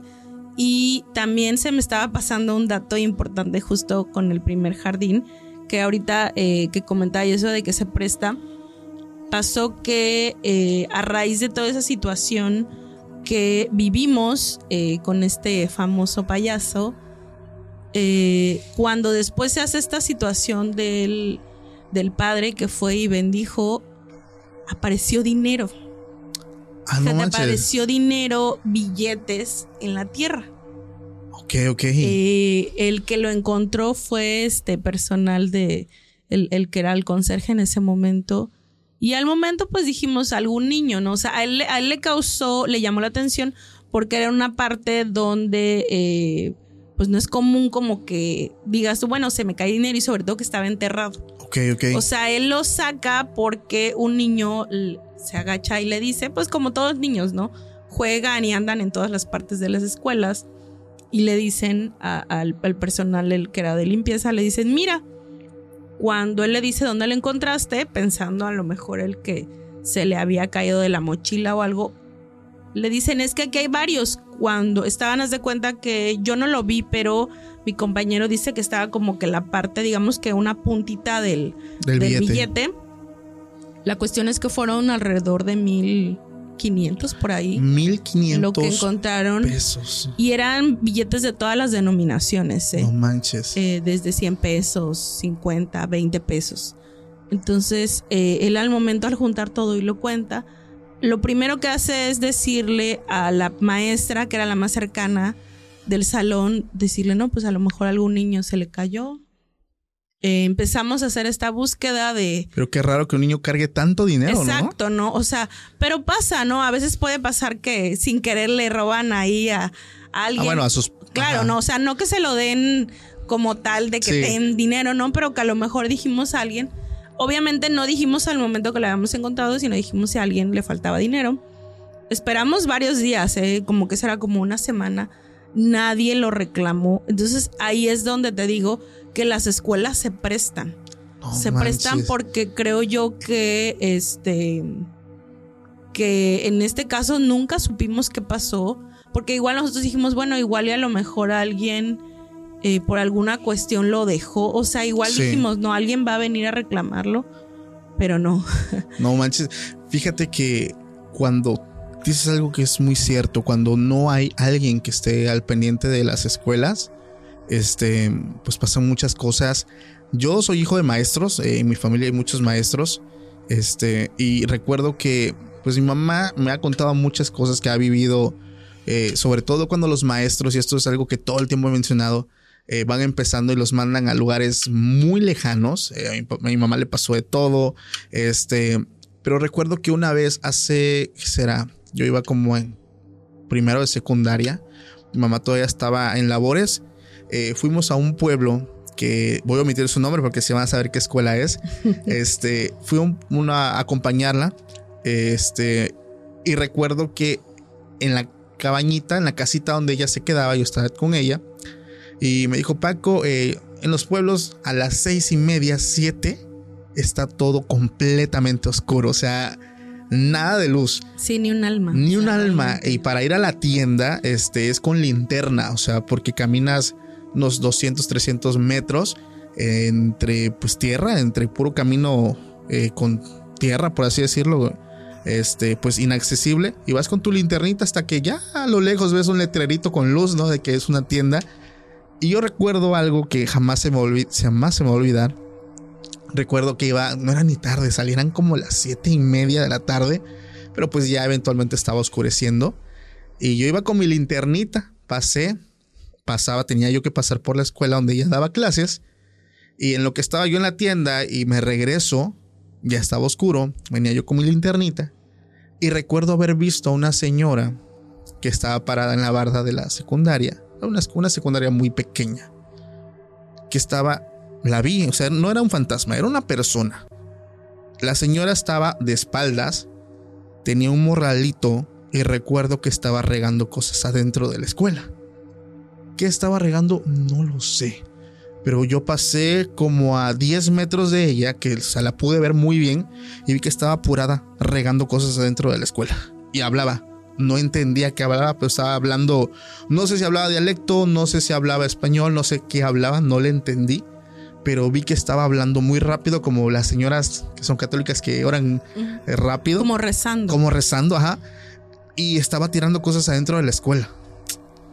Y recuerdo que llegué, o sea, me sacó de onda y le conté a mi mamá y me dijo mi mamá, eh, ya después me explicó que en ese pueblo pues a la gente le gustaba mucho hacer brujería. Pero pues qué mala onda que, que esta señora sí, claro. estaba botando algo adentro de la escuela.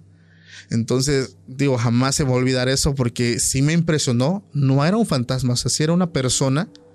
Pero dije, o sea, ¿qué, qué tan retorcida y mal de la cabeza debes de estar pues para hacer algo así en un lugar pues donde están jóvenes estudiando, o sea, pero como tú lo dices, este tipo de artes eh, la ocupan para cosas buenas y para cosas malas, digo, en su mayoría pues son para dañar a la gente, para hacerle un mal a alguien, pero pues no, o sea, eso no es, no, no es como que lo indicado, ¿no? Para poder pues utilizar este, estos talentos, estos dones, pero pues los hay. Hay gente que lo hay. Así es. Por eso es que te decía yo que eh, después de lo que me pasó, eh, la verdad, eh, pues ahora sí que por curiosidad y también para estar ahora sí que preparada por cualquier situación, era que te decía yo que se prestan porque no crean que nada más van a ir al panteón a hacer, yo les digo maldades, ¿no? Pero en realidad son hechizos, magia eh, tanto negra como blanca. O sea, cualquier lugar es idóneo. Sí. O sea, desde el río, desde las escuelas, desde la casa, desde la calle. Y eso también es otro punto importante que hay que decirles, que aparte de no comer cosas que nos den, no hay que agarrar cualquier cosa que vean en la calle. Sí. Porque a veces pasa que, ay, me encontré una pulserita, ay, me encontré... Oh. no sé, una dona, una liga, un zapato. Porque a veces pasa, digo, respeto a las personas que se dedican a, a recolectar la basura o lo que vean que está, pero también ese tipo de cosas, yo digo, bueno, no, por algo están afuera, ¿no? Por algo ya no las quieren usar o por algo, se imagina, ¿no? Si a lo mejor ese payaso lo hubiera yo tirado a la basura y que alguien lo encuentre. Que un niño o que no lo alguien, haya exacto. Entonces, por eso les digo, también es eso, cuidar lo que encontramos o lo que vemos mejor, yo creo que de lejitos. De lejitos. No Así manches, es. Ali. Tremendísimo capítulo. La verdad es que, mm, wow, ya lo voy a venir cuando me comentó Isa y cuando hablé contigo dije, no, es que esto va a estar tremendísimo. Sally, antes de despedirnos, ¿cómo te pueden encontrar? Vuélvenos a repetir tus redes sociales para que la gente Claro. pues vaya a conocer más de ti. Este, no, y también que den like y compartir si quieren que vuelva yo a venir, porque tengo Ah, muchas sí. historias, ¿eh? No manches, eso sí, si quieren que Sally vuelva a venir al capítulo, ¿cuántos likes? ¿Cuántos likes le quieres poner al, al video? Mi, mi promedio son de mil a tres mil. Ese es mi promedio. Yo creo que vamos a dejar en los 3000, ¿no? Para que valga la pena. 3500, 3500. Si hay 3500 Claro. eh, dentro de los primeros días, Sally vuelve a venir porque ya vieron sus historias, ya vieron el calibre de sus historias. No manches, realmente ocupamos una Sí. segunda vez. Y es que la verdad, en, en la docencia te pasan muchas cosas. Demasiadas. O sea, hay cosas que, que, que, o sea, que, que se dan, pues. Sí, pues bueno, Sally, muchísimas gracias. Ya no nos repetiste tus redes Ah, sociales. sí, es cierto. En Facebook como Sally Marshall. En, en Instagram, en el personal igual, Sally Marshall. Y en mi página, por favor, que me sigan como Sally Accesorios en Facebook y Sally Access en Instagram. Muchísimas gracias por la invitación. No manches, Ali, gracias a ti por venir. Eh, le recuerdo a todos que sus redes sociales, sus links directos van a estar en la descripción del video. Gracias. Si nos ves en YouTube, te pido que si aún no estás suscrito al canal, te puedas suscribir. Y si nos sigues por algún otro medio como Spotify, igual nos puedes seguir por allá. Y nos estamos viendo en otro capítulo más adelante. Mi nombre es Paco Arias y nos vemos próximamente en un nuevo capítulo. Pásenla bonito. Hasta la próxima. Bye. For America's climate goals, investing in clean energy adds up. But what doesn't add up is an additionality requirement for clean hydrogen. Additionality would put an unnecessary and inequitable burden on domestic clean hydrogen producers and have serious consequences for America. America needs clean hydrogen, but an additionality requirement just doesn't add up. Get the facts at cleanhydrogentoday.org. Paid for by the Fuel Cell and Hydrogen Energy Association. How powerful is Cox Internet? So powerful that one day, your daughter will be able to simulate a soccer match against some of the world's best players right from your backyard. Get gig speeds powered by fiber from Cox. It's internet built for tomorrow, today. Internet delivered through Cox's hybrid fiber coax network. Speeds vary and are not guaranteed. Cox terms and other restrictions apply.